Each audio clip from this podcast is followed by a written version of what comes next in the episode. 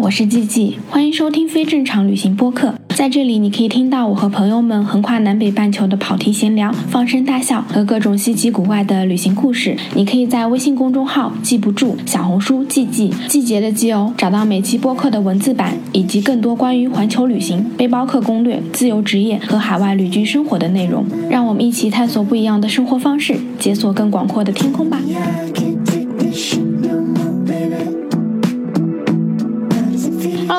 我是吉吉，欢迎收听非正常旅行电台。这是一档横跨南北半球的旅行播客，带你用声音环游世界。熟悉我们播客的听友都知道，我之前在加拿大生活了快七年的时间。在温哥华海天公路不知名的小岛上，我见到了鲸鱼越过海面；在开往 Jasper 国家公园的路边，我见到了黑熊一家在爬树；在阿岗昆公园的秋天里，我见到了明信片上的漫天枫叶；在尼亚加拉大瀑布的水雾中，我见到了横跨美加边境的巨大彩虹。去年回国的时候，我写了一篇文章，叫《年轻时候生活过的城市会跟随你一辈子》。在加拿大的这几年，我从不知道怎么做饭，成了每年春节都能做上一大桌菜的美食爱好者；从懵懵懂懂的学生，变成了独当一面的自由职业者；从那个只知道穷游背包的小姑娘，成了无限开阔的世界环游者。一直都想要好好的聊一聊这个国家，所以这期播客呢，就请和我一起开启加拿大的公路旅行吧。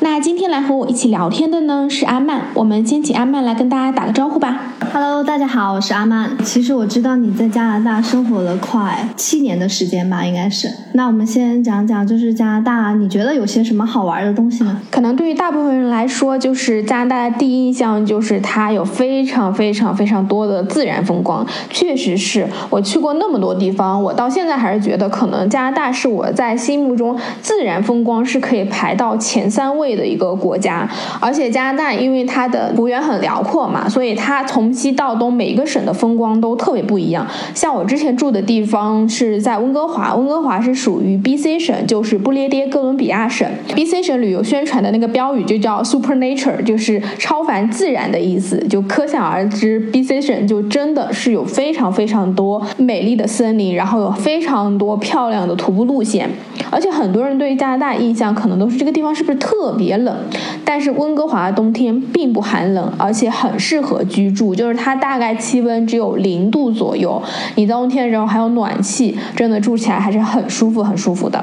再加上就是整个在 BC 省周边还有温带雨林，就比如说你如果很想要去体验雨林的这种地貌，你还可以去大熊雨林，很不一样。然后到了。艾伯塔省就比较偏中部的地区，就非常多的国家公园。或许我们大部分人知道的，像班夫国家公园、贾士伯国家公园，都是在艾伯塔省的。你可以去那边看很多很多的野生动物，那个真的是我自己觉得自驾路线就推荐，就是 top one 的那种，特别好看。然后再往东边走，像我之前就是走了一趟就东部的自驾旅行，去到安大略省那边，就是多伦多所在的那个地方。当时我去了一个就。是阿岗昆省立公园那个地方的枫叶，真的是我这辈子见过最壮丽的枫叶的景象。它是你爬到那个山头，就是三百六十度无死角，全都是这种满天的红叶，特别特别震撼。然后除了这个枫叶之外，你还可以去尼亚加拉大瀑布小镇那边去看横跨美加边境的大瀑布。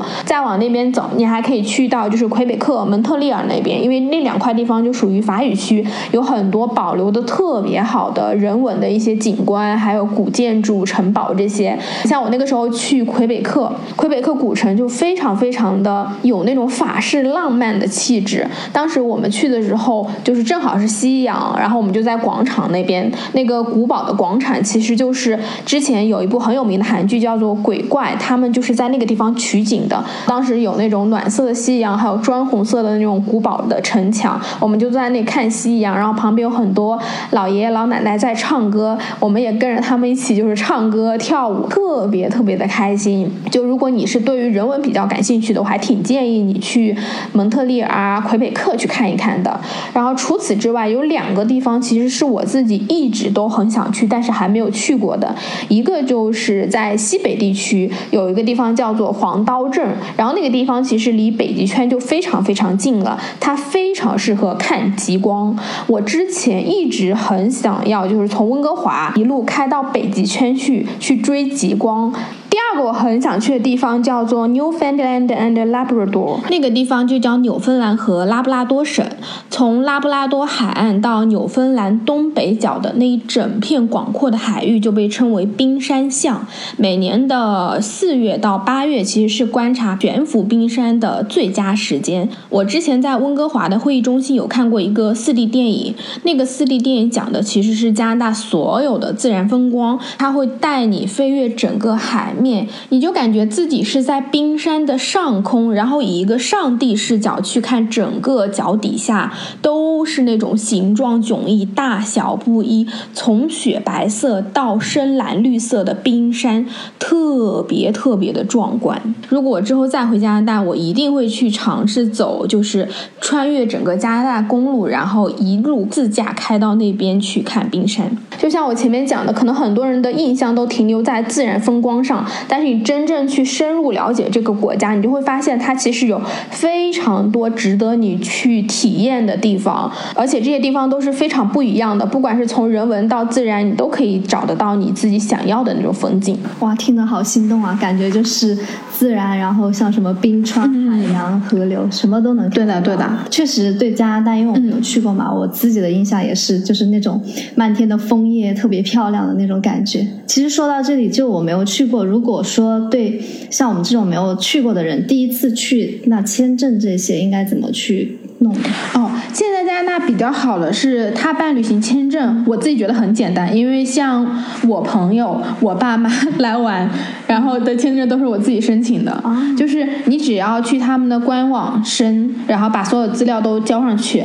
现在最长的话，你可以拿到十年的加拿大签证，十年。对，十年多次往返，所以其实是很有用的。就是你可以去很多次，而且申请也不是特别难吧？就是你在那个官方的网站上，然后你去找到那个申请签证消息，完全是可以自己递交资料的。如果你自己不是很会申，你也可以直接在网上找那种代办理的，其实也不是很贵，就一千块钱不到吧就可以申了，所以还是比较方便的。对对对，比我想象中方便多。对，重点是它可以有十年，所以就可以去很多次。因为加拿大还是很大的，对，就是你想要一次性。玩够其实很难，像我在那里待了这么多年，我也没有都玩过。哎，那加拿大的语言是？他们其实是双语的，法语和英语。就是你在加拿大，你有时候会发现有一些店铺的招牌，它其实会同时标明法语和英语，只是可能在法语区那一片，他们是用法语为主。你在街上碰到人，大部分人第一反应就会先跟你打招呼，是用法语跟你打招呼的。然后剩下的其他地方，绝大多数可能百分之八十以上都是说英文的。其实我觉得语言问题不是一个特别大的问题，就是你只要会一些基础的对话就可以了。而且如果你去温哥华，真的温哥华太多华人了，你可以完全说中文。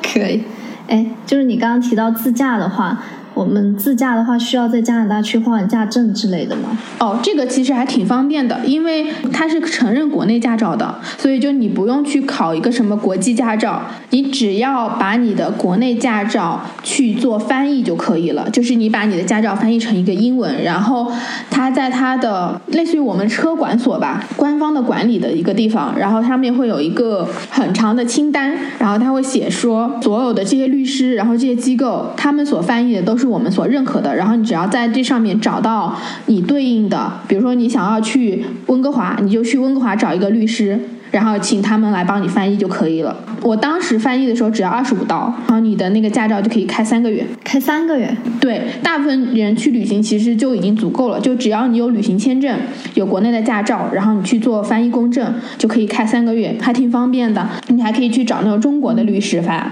然后他翻完之后呢，他会给你一个表格，让你填一下你的基础信息，比如说你驾照是什么时候领的，然后你的那些什么中国内身份证，然后你的护照信息填完之后，你把这个文档传给那个律。律师，然后律师就会把这个翻译文件做好，做好之后，你要么就是拿电子版，要么就是你本人去取就可以了。就一切都可以自己在网上搞定。其实我刚刚讲的很多信息都是我之前去做的嘛。如果大家想要去更加就是更新版本的，因为其实很多这种政策一直在改变嘛，所以大家可以去看加拿大旅游局的官方公众号，他们的官方公众号其实还提供了挺多信息的。还有就是我刚刚提到了加拿大的政府的网站。然后还有就是他们那个就是车管所的网站，我到时候可以贴在文字栏，这样大家可以自己去找。刚刚你也说了，你去了那么多地方嘛，如果给第一次去加拿大的人，你最推荐哪一种方式？我其实是很推荐自驾的，就是我真的觉得自驾是最最好玩的。第一个是因为加拿大地方真的很大，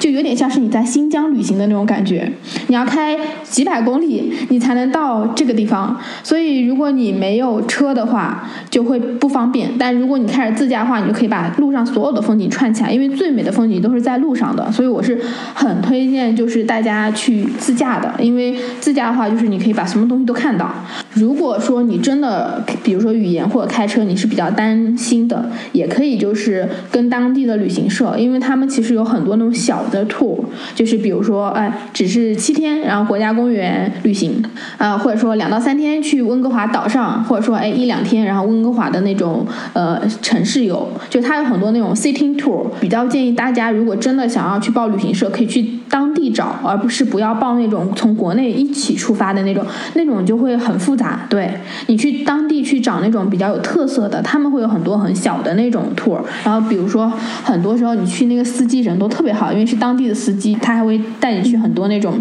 很有意思的地方，也会给你讲很多好玩的事情啊，或者当地的这些文化，这个也是我比较推荐的。如果你不是在语言或者说开车上面都有一定的问题的话，那你可以去当地找一些旅行社。我自己很想要去体验的一种旅行方式，其实是火车旅行，就是在 BC 省还有艾伯塔省，它有一个火车旅行的一个路线，叫做落基山之光。这个火车的旅行，它其实是可以穿越落基山脉的，就是从 BC 省，然后再到艾伯塔省，整个风景最好看的区域你都可以看看到，就非常多峡谷啊、湖啊、山脉，而且你还在那个火车能够看到很多野生动物。重点是那个火车，它的那个顶上是全景的天窗，就是你在火车里面可以是无死角的看到你所有的风景，超级超级美的。同时，那个火车真的是顶级奢华的那种，就是它有分很多不同的 level 嘛。如果你是选最高的那个，真的就是它有很好的吃的、很好的喝的葡萄酒，然后整个体验里面的房间设施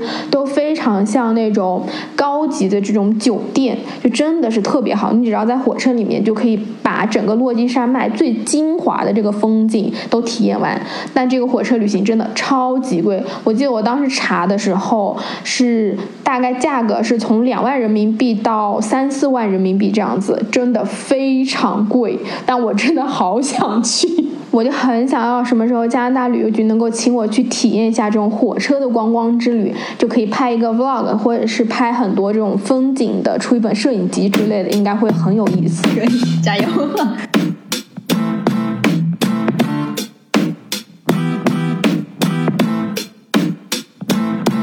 来聊这一期，算是我们整个系列的第一期嘛，关于加拿大的。我很想要来跟大家聊，就是我们刚刚提到的，就自驾相关的，就来跟大家聊一聊，就是国家公园自驾路线。就我觉得这个是最经典，也最能代表我在加拿大这几年生活的一个路线吧。加拿大它那个国家公园都主要分布在全境嘛？还是说比较集中在几个地方？到处都有。我觉得加拿大整个国家就是个国家公园。我竟然有一种感觉，就除了城市就有人的地方，剩下的地方都是国家公园。哎，你都去过哪些呀？我去过，就是离温哥华比较近的，其实是班夫，然后 Jasper 东部那边，像我之前讲看枫叶的那个是一个省级的公园，就是叫阿岗昆。你可以在加拿大那旅游局上找到 N 个国家公园，然后每一个都很好玩。我自己去过四五个吧，就是认真去玩过的可能有四五个，然后还有很多是那种你可能去那座山徒步，然后你可以去那里里野营，但你可能并不知道那是个国家公园。哦，我这里其实还挺想要讲一下，就是他们的国家公园和。你一般想象中的区别，它就是一整片山，然后告诉你这就是个国家公园，没有什么围栏之类的。然后就是比如说一条高速公路开过去，然后这里有一个收费亭，然后你就停下来交个费，然后告诉你哦，你已经到班夫国家公园了。然后那个收费亭那里有个小木屋，然后小木屋的话你就去买那个门票。然后它的门票也很有意思，它门票是根据车来的，和你待的时间，比如说你一辆车多少钱，通常都很便宜。比如说一一辆车一天是十几刀，让一辆车可以坐四五个人，非常便宜。主要是用于那种维护啊这些费用，就是比如说保护自然保护的这种。然后比如说你要玩两到三天的话，你有可能就是多加一天的钱，其实都很便宜的。就除了这个收费的地方，其他里面其实没有很多这种像我们把它圈起来的感觉。你整个还是觉得自己就在自然中生活，因为如果你不去国家公园玩。你可以直接开这条路走的，它这条路还是正常的高速，或者说正常的国道，你可以自己开车走的。所以买票很多时候也是靠自觉的。哦，对他们其实还是人和人之间这种信任感很强的，而且对自然保护的也特别好，没有那种太多的这种人工的设施。除了那种专门给游客的游客中心，然后一些服务的那种小镇，比如餐饮这些，你是有设施的，但是一到自然的那种风景中，就完全没有。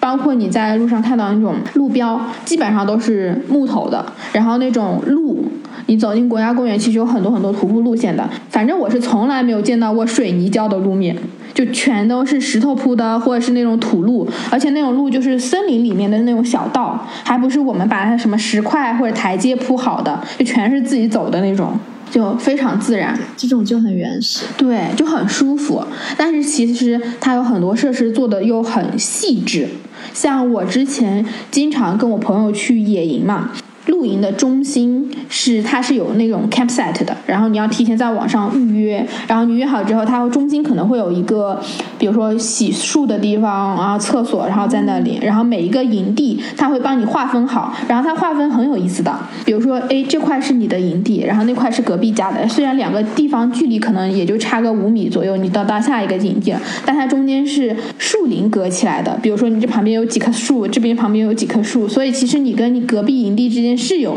一定的间隔的，只是这个区隔的东西可能是一段草坪，或者是一块木头，或者是几棵树，然后哦，这就是人家的那个营地了。然后营地中间是一块空地，然后空地呢，他会用几个木头把它圈出来。我去过几种，那种能开车的话，他可能就会在前面立个小牌子，然后上面写着编号，会有一个铁的炉子让你生篝火的。基本上就只有这两样东西，再大一点的话，它会有那种木头的桌子，剩下所有东西都是你要自己带过去的。就什么帐篷啊，什么东西都是你自己带的。然后，所以你走进去营地，如果它是空的状态，你只是会觉得它还是一片森林，它没有什么太多人工的建造。但是很好的地方是我有去过几个营地，他们有那种护林员。我印象很深的是有一个营地，它是专门有那种讲解鸟类知识和这个森林知识的。他做了一个露天的小剧场，然后可以给那种来露营的小朋友去听。可能每天晚上有几点到几点有个时间。段，然后那些护林员就会来讲，哎，这个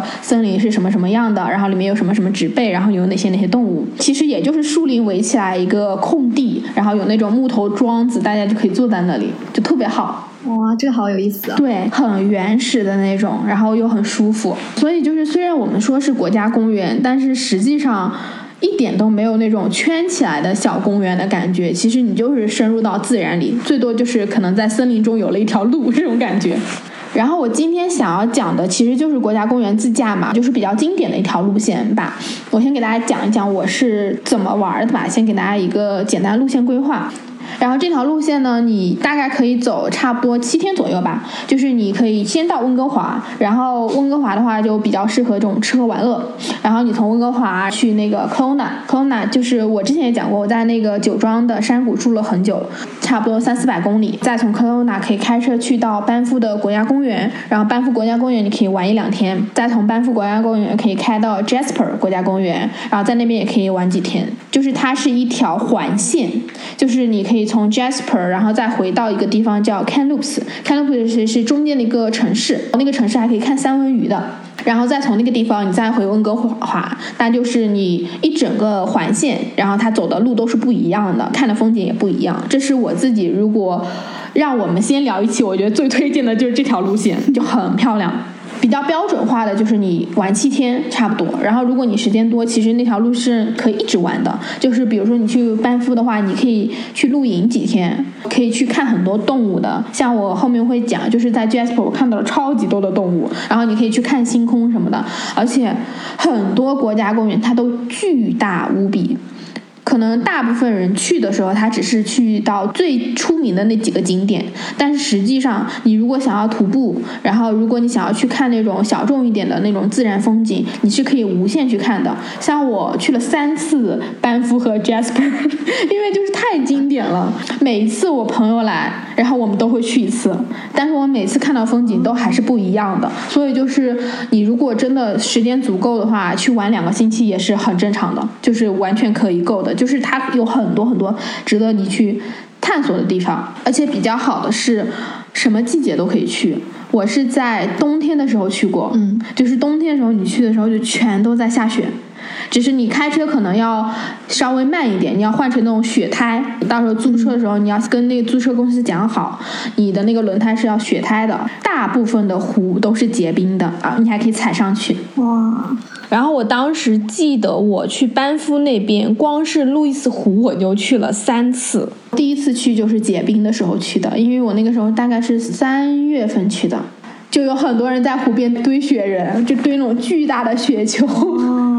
然后你可以一直。走那个湖，踩在那个冰面上。如果你很喜欢走，你是可以从这个湖边，湖边它是一个古堡酒店，然后走到湖的尽头，湖的尽头是雪山冰川，然后你可以一直走过去，但很远，那个湖巨大无比。我后来就是我爸妈来玩的时候，我夏天去了一次。夏天的时候，就是可能大部分人去班夫或者去这些国家公园会看到的那个季节，因为很多人都会选择这个季节去。就这个季节的话，你看到所有湖水都是那种蔚蓝色，或者是那种像蓝宝石一样的颜色。它是每个湖都会有不同的颜色，因为有些湖它是那种就水流比较大的，然后可能它就会颜色会更偏浅一点。然后大部分因为在国家公园那边湖它都是那种冰川。然后都是雪山融水，基本上所有的雪山融水，如果你们去看冰川或者说那种冰层，它都是那种淡淡的蓝色的，因为它里面有很多矿物质，所以当它流下来变成那种积水湖之后，那些湖都是那种很漂亮很漂亮的蓝色，要么就是那种奶绿色的那种感觉，要么就是那种特别透亮的蓝色，都非常好看。所以就是你夏天去会看到各种湖的各种不一样颜色，然后那个时候去看就是满眼都是绿色的，因为所有的森林都是那种绿绿的，特别好看。我还有一次去是九月份的时候去的，九月份其实就已经是秋天了，因为加拿大其实还是比较早就入秋的那种，所以九月份去的时候，虽然。在温哥华这边，就是在 BC 省这边，其实大部分的时候它都是绿色的，它比较偏近于这种常绿的这种树林，什么很多都是冷杉什么的，其实它是不怎么会变颜色的。但是你偶尔会碰到几个公园，它的那些植被是不太一样的，然后那些公园里面的那个叶子就全都是金黄色的，你就可以专门去挑那种适合看秋景的公园，然后去看，那也很漂亮。每个季节其实都不太一样，所以还是挺漂亮的一个。就什么季节都可以去，只是说不同的季节你就要带不同的衣服去。不过整体来说，这几个国家公园的那个气温的话，跟新疆比较近似，就是早晚温差会很大。像我三月份的时候我都穿很厚的羽绒服，而且我们在开车开到一半就下大雪的那种。哇塞！然后夏天也是那种可能你完全不会感觉到热的那种，很适合避暑。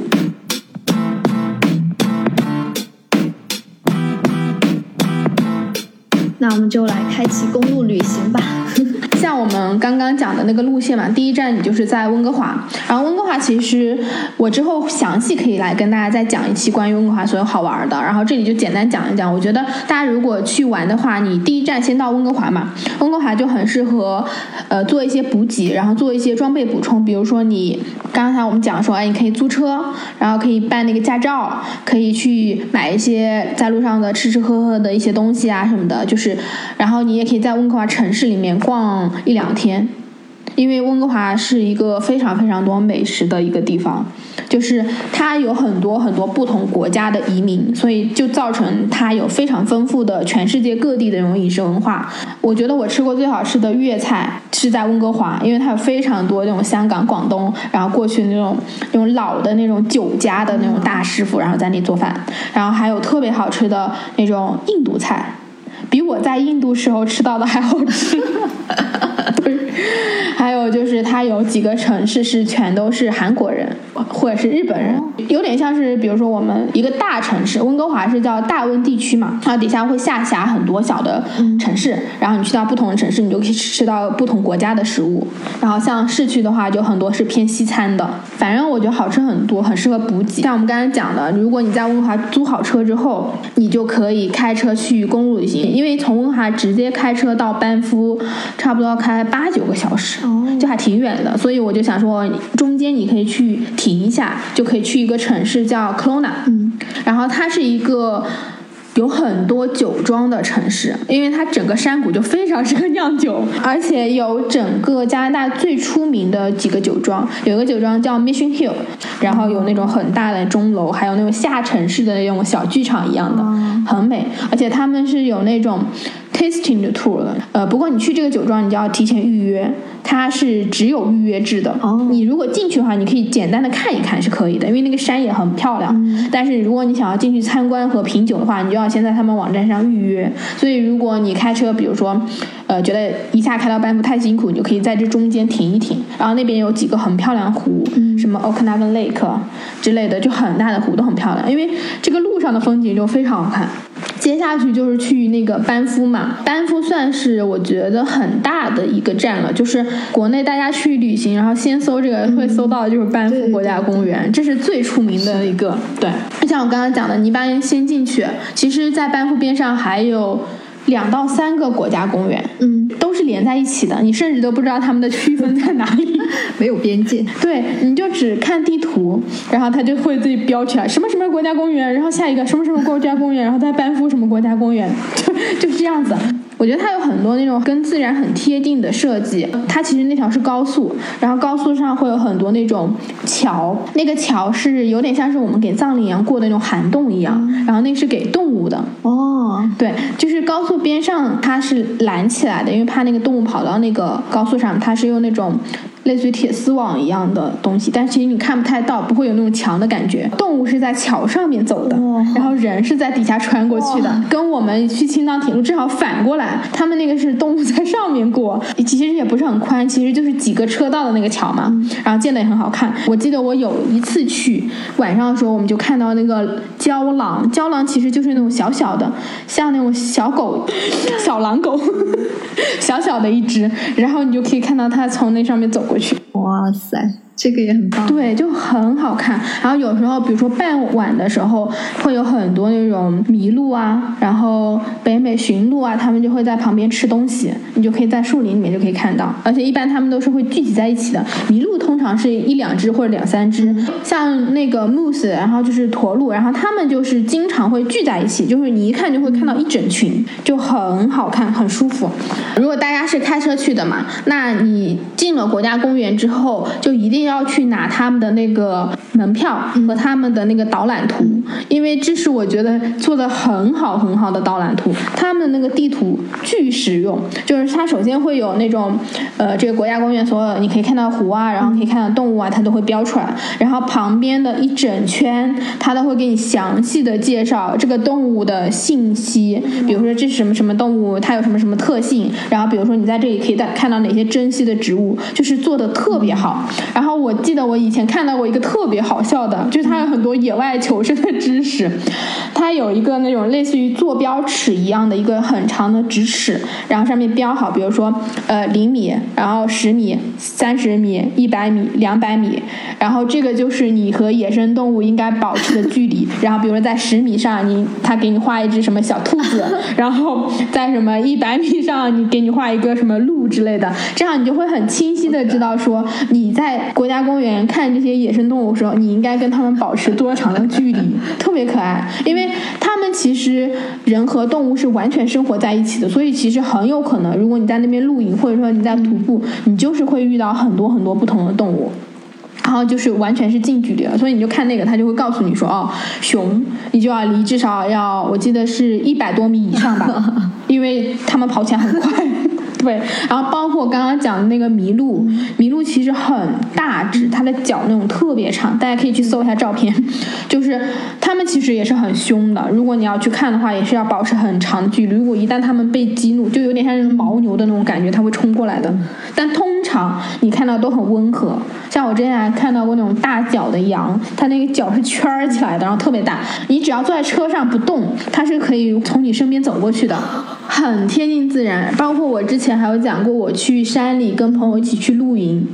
早上我们起来。你就看到一群小山羊从你的那个营地边上走过去，然后小鹿就在你大概可能那种这种梅花鹿就很可爱的，就像小鹿斑比的那种，就是它就会在你可能大概十米的地方，如果你坐在那里不动，然后那小鹿就会在你营地旁边转一转，就是离自然是非常非常近的。你走进去之后就一定要拿他们的那个导览册，因为真的很有用，然后学到很多知识。其实大部分人到班夫就是会先去班夫的小镇。它那个小镇有很多餐厅，然后有很多这种旅游文化的一些小的博物馆，然后还有一些就是住宿的地方。其实它是比较集合的，都集合在那个小镇。因为我自己觉得班夫是比较完善的一个地方，你去了之后就是什么东西都可以找得到，你所有的补给都可以在那里。而且那个小镇造的很漂亮，它有点像是那种欧洲风格的小镇，就很出片，你可以拍很多很好看的照片。然后就是在小镇的边上，它有一个缆车，我还挺推荐大家。去坐的，因为那个缆车是可以直接到最顶上的。提醒大家，如果要去坐缆车，一定要戴帽子。那个缆车上面风巨大无比，就是那种站在那里就会被吹走的那种。可是你坐上那个缆车，然后再走到它上面的那个观景台之后，你就可以看到整片国家公园，你就会那种感觉，就所有的森林和树都是在你脚底下的那种，很好看。这个是那个小镇上，我觉得很值得去看的一个点。但是大部分的时候，班夫值得逛的地方都是在它的周边。嗯，像我觉得班夫最出名的其实就是它有无数的湖，很多人知道的就是路易斯湖。嗯，然后路易斯湖是在一个冰川下面，就是它大概三面都是环冰川的，然后那个水流下来形成了一个巨大的湖。在路易斯湖边就有一个古堡酒店，那个古堡酒店真的非常非常非常。非常漂亮，它的名字叫做费尔蒙班夫温泉城堡酒店。就这个名字很长，是因为我之前很想要去住，所以我就查了一下。如果大家预算足够的话，我很推荐大家去那边住一个晚上，因为那个酒店它就在湖的边上，它是正对着整个路易斯湖的，非常非常非常的漂亮，而且那个风景真的是尽收眼底的那种。重点是酒店它是有那种巨大的落地窗的，如果你真的时间不够的话，我也比。比较推荐你可以去那边待一个下午，去喝一下酒店的下午茶。那个下午茶是坐在窗边的，你就可以边欣赏湖景，然后边喝那种比较精致的下午茶，真的超级赞的那种。然后冬天的话，你也可以去这个酒店泡温泉，非常推荐大家去。而且那个路易斯湖是可以划那个 kayak 的，就是类似于皮划艇的，你是可以自己带去划的。因为呃，在加拿大就是很多人都特别热爱露营，然后他们就有非常多好的那种露营。装备就是每个人都是会投很多钱买这些露营装备啊什么的，所以你经常会看到很多人就自己一家三口或者一家四口，然后来自驾，然后他的那个车顶上就绑着一个皮划艇，哇，然后绑着那个甲板，对，然后你就可以去湖里划，这好酷！你自己就可以带那个皮划艇去划，然后就可以拍那种特别漂亮的照片。你去网上搜，有好多人拍那种在那个皮划艇上划船，然后对面就是那种雪山的背影啊，巨好看。我每一次都很想带皮划艇去滑，但是我每次都没有带。我有个朋友后来都跟我说，他买了个皮划艇，然后问我要不要去。我想说，我下次可以要去拍一张那样的照片。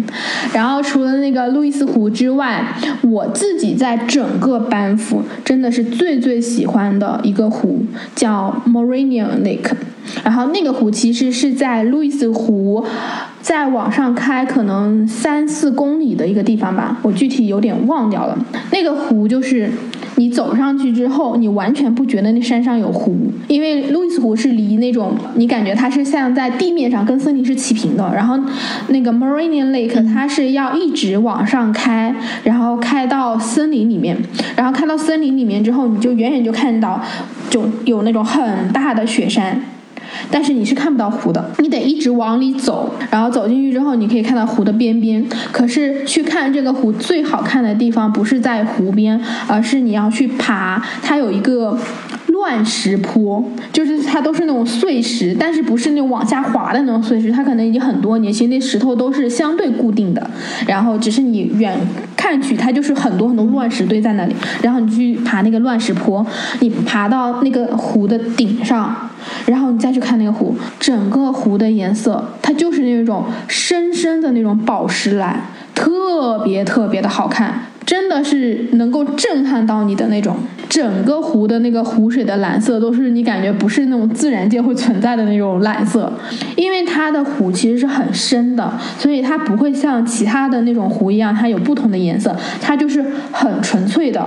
那种宝石蓝色就在那里，每一个地方都是这样的颜色，然后特别好看。然后旁边就都是雪山，如果你去的季节雪山上还有雪的话，也会更好看。就是你感觉白雪皑皑，然后白色和蓝色的对比，然后旁边都是树林，真的好好看。其实那个边上就有很多那种巨大石头，你是可以拍出来很悬崖的照片，但实际上不是，就是。你感觉你是坐在那个石头背脊上，但实际上它两边都是有那个其他石头的，你也不会掉下去。但那边有一块石头很值得去拍照，那个有一点危险，就是不建议模仿，但是那个漂亮，就是一个隐藏的机位，是在那个湖的背面。它其实你爬上那个乱石坡之后，它其实是一个小山顶一样的，然后它有一个地方是一直悬崖往外伸的，然后往外伸之后呢，你看到的就是一整片的那种树林，然后它的那个悬崖。的石头是尖尖的那种，虽然你踩上去的时候你是能踩得稳的，啊，比如说它大概有一个人的位置可以站在那里，然后也是平的，只是你要走出去。就看起来非常非常的惊险，但那个真的很漂亮，就是可以拍出来自己仿佛站在天空的那个感觉。但是大家还是不要模仿，对，不要模仿，但真的很好看。然后除了这两个湖之外，就是最经典的两个湖，其实在班夫边上还有很多很多很多湖。我跟你说，去加拿大国家公园最适合的玩法是什么呢？不是去做很多攻略，而是你把那个地图打开，手机地图打开，然后你就在地图上看，然后它就会有，哎，这里有个湖，那里有个湖，有很多不知名的湖，你就导航试一试，能不能导到那个地方去。就是你不管去哪里，然后去那种不知名的湖，那些路上的风景都是很漂亮的，你就会收集到很多很多未知的风景。在班夫那边，我之前还去过，有一个湖很可爱，它叫 Two Jack Lake，我不知道是两。两个叫 Jack 的人在那里发现这个湖吗？但是那个湖小一点的 Jack 像一个小爱心一样，然后它是连在一起的。然后那个湖上湖水是比较浅的，就很适合在上面就是躺着晒太阳，然后或者在那里游泳，或者说你去租个小船，然后在那划船，因为那个湖水很浅，然后很清，就很漂亮。后来有一次我是冬天去的，然后我冬天去的时候去了一个湖叫做 Lake Minnewanka，那个湖我感觉应该是一个原住民名。名字的湖非常非常漂亮，而且冬天的时候那个湖是会结冰的，像是我们在网上会看到那种贝加尔湖结冰的那个样子。它所有的冰块就是像那种水晶一样，然后因为那个水的作用嘛，结冰之后那个体积的膨胀，然后湖岸边会有很多很多冰，它因为相互的作用，然后那个冰就会被翘起来，翘起来之后它就会像一个一个一个冰柱一样，然后湖岸边就很多那种蓝色的冰柱，然后整个湖呢，你又是可以走上去的，走上。上去之后，你可以清晰的看到湖上面是有很多那种巨大的裂痕的，但其实它那个冰层是很厚很厚的，只是你可以看到很多那种裂层，可以看到很多那种水泡，就是水的那个气泡上来之后，它就会结冰，结冰之后它就像那种水底有另外一个世界一样，特别好看。除了这个之外，边上还有一些峡谷是可以徒步的，然后还有很多其他的湖，我我都已经不记得名字，因为当时我跟我朋友，我们就是专门找了一天就开始往山里开。就是开始看，哎，这里有个湖，那里有个湖，然后就是把山里所有的湖用导航串起来，然后你就可以逛一整圈，很好看。我是很喜欢就是班夫的，真的觉得 就班夫一个地方就可以玩好多天，因为它里面还有很多徒步的。但如果大家时间不是特别多，那你就可以直接从班夫，然后开车去 Jasper。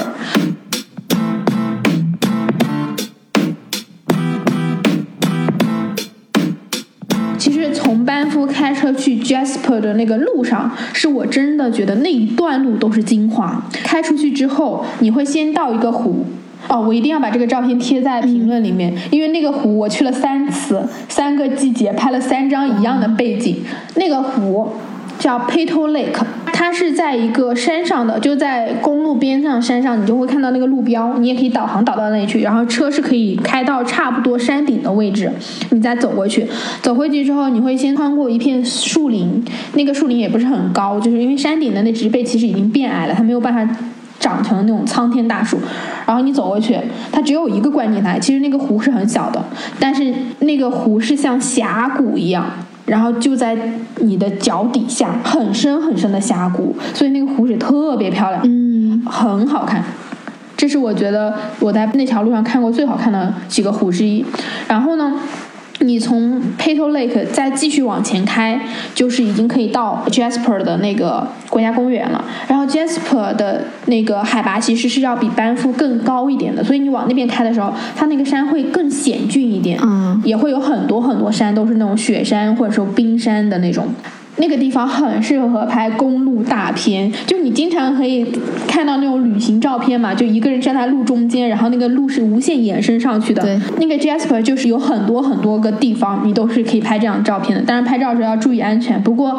在那边真的没有什么人，你只要前后看好，其实是可以拍照的。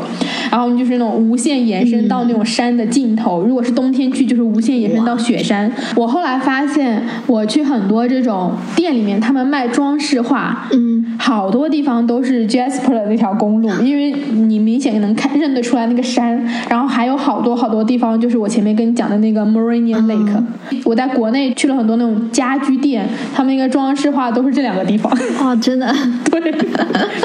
你就可以拥有一张你自己的装饰画。然后在那个路上还有一个很特别的地方，叫做哥伦比亚冰原。那个地方是可以近距离的看到冰川的，就你人是可以踩在冰川上的。哇！也是在路边。然后你先去那里买了门票之后，然后你就会先坐一个小的 bus，就小巴士，它会那个呃一直带着你往冰川里开。然后中间导游就会给你讲说，哎，旁边这个植物是什么什么年份的，然后这里是属于什么。什么什么寒武纪之类的出生，然后就会给你讲很多这些东西，然后包括你在冰川上看到很多那种小松树，就是大概差不多就是你手臂大小的那种小松树，都可能已经长了几十年了，因为冰川太冷了，所以就导致植物的生长特别的缓慢。然后我听当时的那个导游说，如果你去看这个树的年轮，它们就是那种。非常密密麻麻的，因为它一轮一轮长得很密，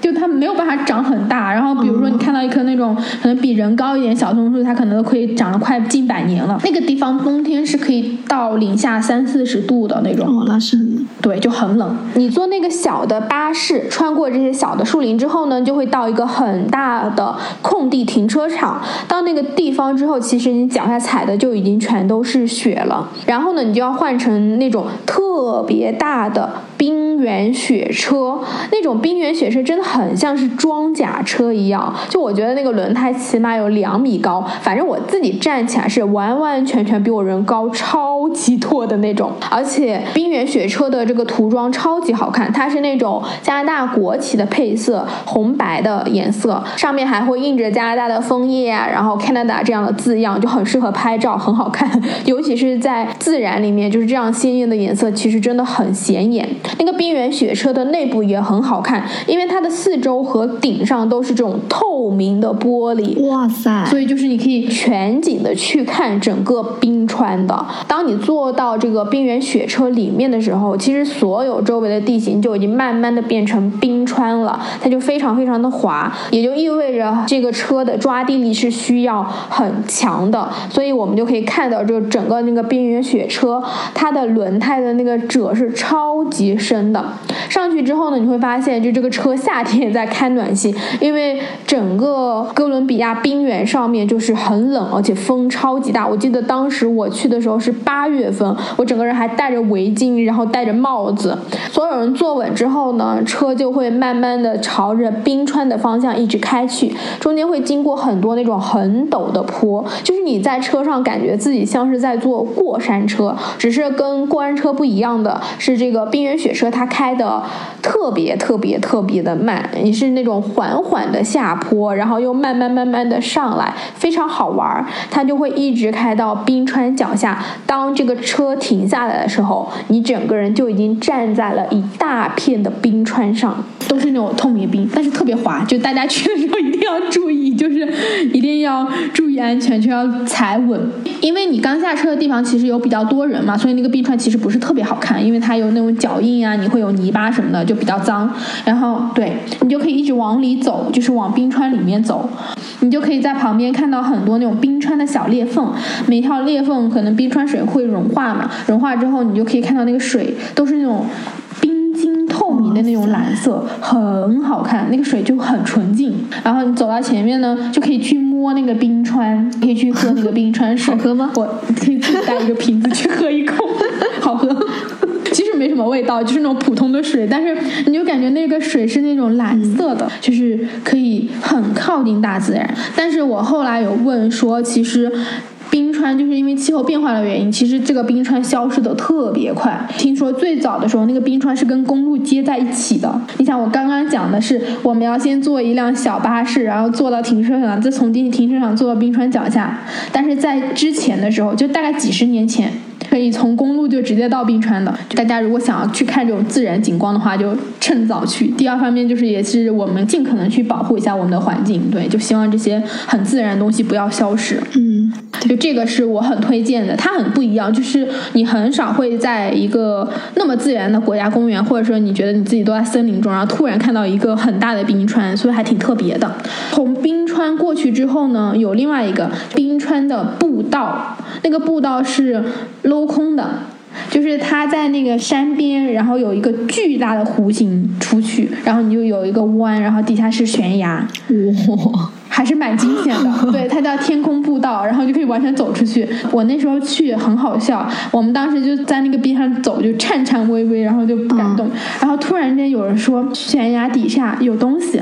我们就发现有一只那种大角羊，它在这个悬崖的那个山崖的一个小山凹里，在那个步道刚走出去，就跟悬崖连接的地方，然后在这个底下在那站着。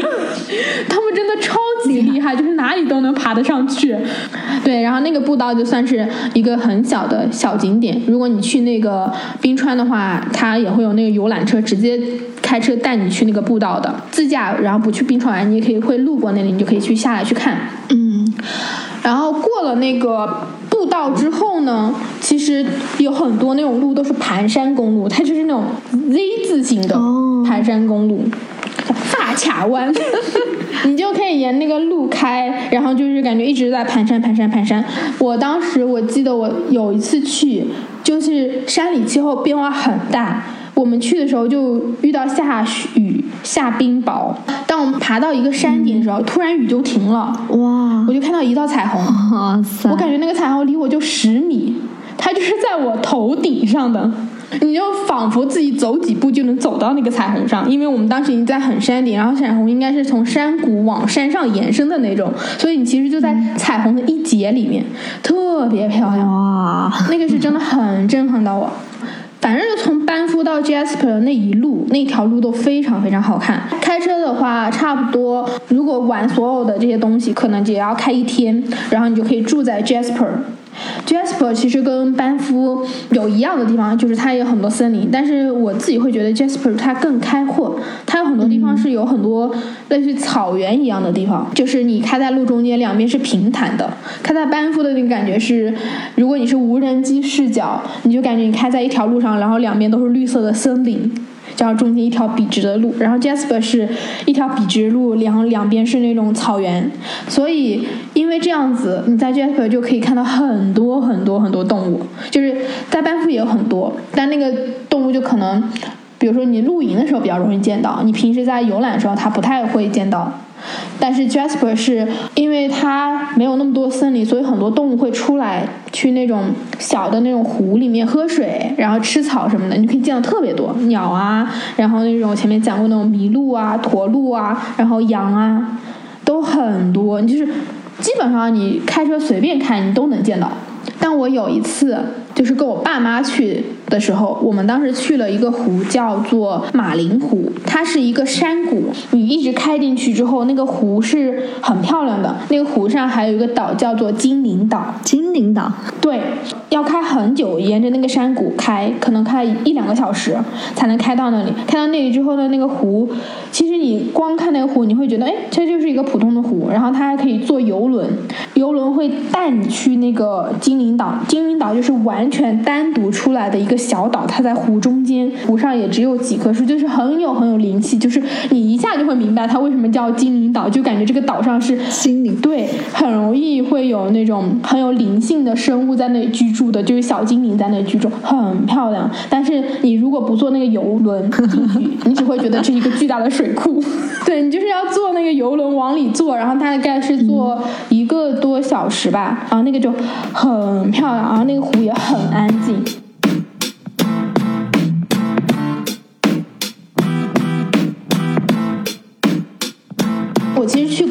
多次，就是班夫和 Jasper 嘛，看了很多我前面讲的那些鹿啊，什么都已经看过了。但是我非常非常想要看到熊，熊是比较难见到的。加拿大其实很多森林里面都有熊的，可是因为熊其实是很怕人的，它不到那种万不得已的时候，它是根本不会跑到人活动的地方，或者说出来攻击人的。它还是挺温和的，而且它们很敏感，你就不容易在那种公路上看到熊。然后当时我们从那个湖出来的时候，那个山谷，然后我们就看到前面有几个人停着车。就最好笑的一点是，你只要在国家公园看到前面有人停车，绝对有东西，你就可以慢一点，因为本身这个国家公园里面车就不多嘛。然后大家会停车的，就要么就是有动物，要么就是那有个观景点，你只要跟着停就可以了。然后当时我就看到前面有两辆车，然后他们停了，然后人都下来，我们就赶紧下来。当时我们是在一个那种国道一样的路边，往下是一个下坡，下坡再下去就是河边，河边有一些树。离我们最近的那个下坡，差不多就可能十来米的地方，也有一排那种松树，嗯，就很高的那种松树。当时也不知道看什么，因为其实边上有很多很多那种灌木丛之类的，然后我们就听到有人说：“快看，快看！”我在地上找了很久都看不到什么东西。其实后来那个人指的是树上，就是有三只小虫在爬树。那个松树应该有个三四十米高，你就看到小熊就是像那种玩游戏一样，就是它一层一层往上爬，这个树枝噔噔噔爬上去，然后就爬到第二层，然后爬第三层，就这样子往上爬，好可爱，很可爱。而且那个小熊就是那种毛茸茸的，它不是很大，可能我我感觉就只有几个月大，就像一头那种那种小山羊、小绵羊一样，但是是黑色的黑熊。其实那熊离我们很近，也就是个二十米不到吧。旁边就有一些比较有经验的人，他说啊，大家不要靠太近，因为如果熊在这里，熊妈妈肯定在这里。哦，所以我们就回到车上，然后在那里等，然后等了没有多久吧，就几分钟，然后那个熊妈妈就从那个灌木丛里钻出来了。她好像是要叫那些小熊回家，然后她就在那个树下等，然后那小熊就噔噔噔噔就就就爬下来，可爱啊！对，超级可爱。然后爬下来之后呢，一熊妈妈然后带着三只小熊，然后他们就穿那个灌木丛就走出去了。哇，当时就想说，哎，他们在走，我们就就看他已经消失了嘛，然后我们就走了。走了之后呢，我们就继续开车，然后开了没多久，我们又在路的另外一边看到了他们，因为他们在吃那个荆棘果子，就是有一个红色的那种果子野果，然后他们就在路边吃。那个时候离的是真的很近，就是没有一个人敢下车，就是路边，然后大概两米之外就是熊妈妈和熊宝宝在吃那个水果，然后所有人就也不说话，就是你不要去打扰他们，然后大家就在那个车上看到他们就吃完那个浆果，然后就走到树林里面就走了。就这个是我自己觉得啊好特别，因为我从来没有这么近距离看到这么多的野生动物。哦，除了这个之外，我还要跟大家讲，就是在你去国家公园或者说去那种自然里面爬的时候，它有一种鸟，那种鸟是很亲人、很亲人的，然后那种鸟有点傻傻的，就是你只要把手摊开。然后伸出去，那个鸟就会以为你在喂它，然后它就会飞过来停在你的手上。百百试不爽。如果你有一点吃的东西，然后它就会在那停很久。我觉得它应该是长期，他会去找那种徒步的人留下来一些吃的或者那种食物的碎片，然后他们就长期会吃，所以他们其实是很亲近人类，然后也很愿意去吃大家食物的那种。我记得我之前有一次去一个地方徒步，然后我们把我们的那个能量棒放在桌上，然后那个鸟就飞过来把能量棒给叼走了。叼走了之后，它就飞到另外一棵树上，然后我们又够不到，然后它就把那个包装袋拆开，然后把那个吃了。好可爱呀！对，就很好笑。反正就是我自己会觉得，在这个路上，你就是能够感觉到你自己跟自然是有很多很多连接的，你随时都会生活在自然，然后你也是自然的一个部分。对，就是会有那种哇，世界怎么这么奇妙、这么美好的那种感觉。嗯，对。就像我前面讲，我之前在温哥华的时候，我还看到过鲸鱼。你知道动物和人之间的那个联系有多么紧密吗？就是我们在那个海边就可以见到很多小海豹。哇！然后它就会一直游过来，然后它会探一个脑袋出来，特别可爱。那种时刻你会觉得哇，自己好像和他们之间的关系是非常非常近的，你好像就是和他们一样，有那种万物有灵的那种感觉。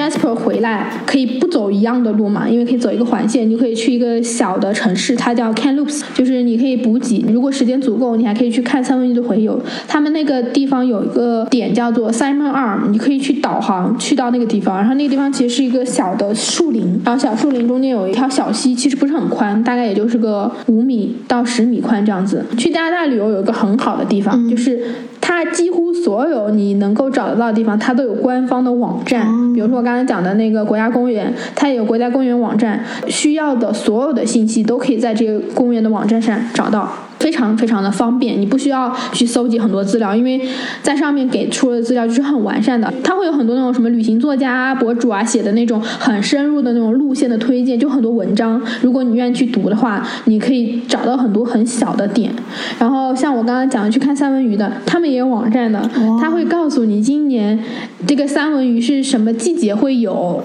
然后比如说哎几月份到几月份，然后什么日子，它每天会有播报的。现在这个三文鱼是属于他们。刚刚开回游，然后今天的这个鱼有多少？他们会预测哈最好的那个季节是什么时候？哪几天你来看？所以你去之前你就可以先提前看好，然后就知道哎这几天去可能会有比较多的三文鱼。嗯，包括我前面跟你讲看那个枫叶，它也会有枫叶预测的，真的 很可爱。就是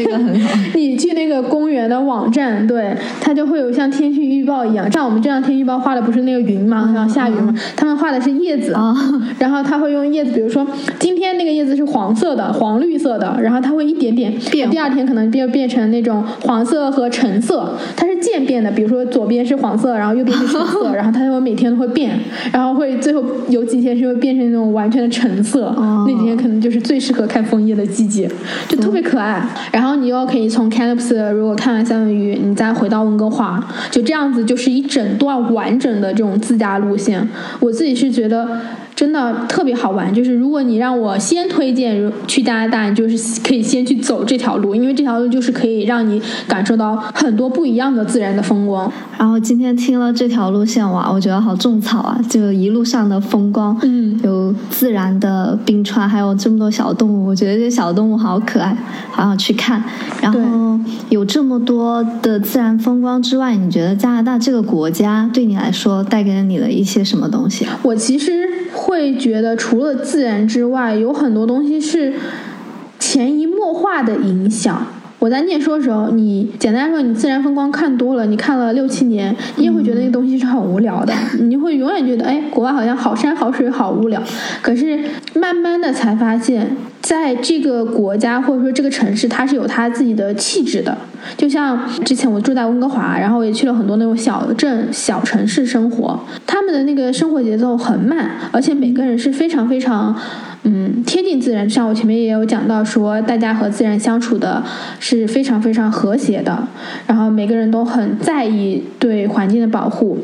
包括人与人之间这个关系也是那种很亲进的，因为我们这个节目讲很多旅行东西嘛，我们经常提到一个东西，就是打破人和人之间的这种隔阂和刻板印象。我在加拿大那一段时间是让我体会到很多这种人和人之间的这种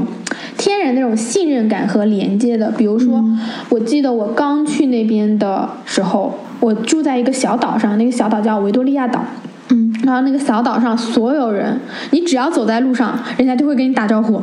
就是不管认不认识，每个人都会跟你打招呼，说 “hello”，你今天去哪里？你今天过怎么样？每个人都会跟你打招呼，真的，对，很可爱。你完全就不认识他们，就你会觉得很开心。我觉得其实这个是很重要的一点，就是你是什么样子的状态，然后你今天做了什么样的事情，他们就会直接的表达出来他们那天的感受。这个是很好的夸奖人的方法，夸就你不要去夸那种很笼统的东西，对，而是你感受到了什么，你就直接。表达出来，还有就是比如说，我经常丢东西，就是公交卡，我是经常丢的那种。我有几次，要么就是忘掉了，还是就是没有带，然后我就去坐公交车，我就坐上去了，我发现我没有卡，然后我就跟司机说，我今天没有卡，然后司机就跟跟我说，没关系，你今天就先坐在这里吧，就是他就会免费带我。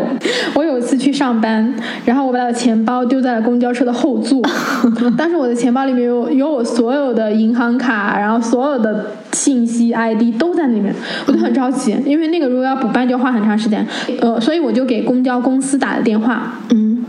我给他们打电话说我在哪路哪路公交车上丢了我的钱包，然后描述一下钱包，然后我跟他说我是几点几点坐的那个。然后当时接电话那个人也特别好，他知道我很着急嘛，他就。说没关系，我们一会儿联系你，因为他们是有班次的嘛，他们班次很准，所以他其实是可以知道是哪路公交车司机正好在那个点，他就找到那个公交车司机，给那司机打电话，然后他又给我打电话说让我去回到那个路口去等，因为他们开到终点之后又要开回来嘛，所以那个司机会返回，他就跟我说那个司机会在半小时左右回到你的地方，然后你在那等着，司机就会过来把钱包给你，这很好，对，就很好，然后那个司机就又开。回来的时候就帮我把钱包那个送回来了，就真的特别好，就很温馨。这个东西是这整个国家影响我很深的，就是有很多东西它可以很缓慢，但是你会知道他们每个人的生活都是很快乐，然后很满足的，让你会觉得好像你有很多很多东西是。不需要去追，可以去享受自然的风光，也可以去享受那种很平静的生活。这是我很喜欢加拿大一点。我觉得不管是从自然吧，然后还是从人文和从跟当地人一起旅行生活，你都能够在这里感受到很多东西。今天其实跟大家已经聊了很多，然后这个系列我其实还挺想要做下去，因为我在加拿大待了蛮久的，也去了很多很多地方，就是有好多地方可以详细的一个一个再介绍给大家，包括比如说温哥华，我生活了五六年，然后包括后面去山里的小镇，然后再包括前面讲去魁北克去看枫叶什么，都很值得讲，所以就是可以把这个加拿大旅行做成一小个系列来跟大家去聊一聊。今天主要是跟大家聊了从温哥华到那个班夫到 Jasper 国家。公园的公路旅行，然后里面有提到很多这种官方的旅行资讯啊，然后信息我都会打在文字栏里面，大家可以去看，就是加拿大旅游局的网站和公众号，我觉得他们的公众号做的真的很好，就是排版做的特别好，有很多信息都非常好，然后我可以把这些东西都放在我们的文章里面，大家可以去看，也欢迎大家留言，就是聊一聊，听完这期之后，你觉得你最喜欢的地方是什么，或者说在整个加拿大你最向往。的地方是什么？我们会抽三位听友送出加拿大的那个明信片。那差不多这就是我们这周的播客了。然后我们谢谢阿曼来跟我们聊天。那我们下周六的时候继续闲聊全世界。拜拜，拜拜。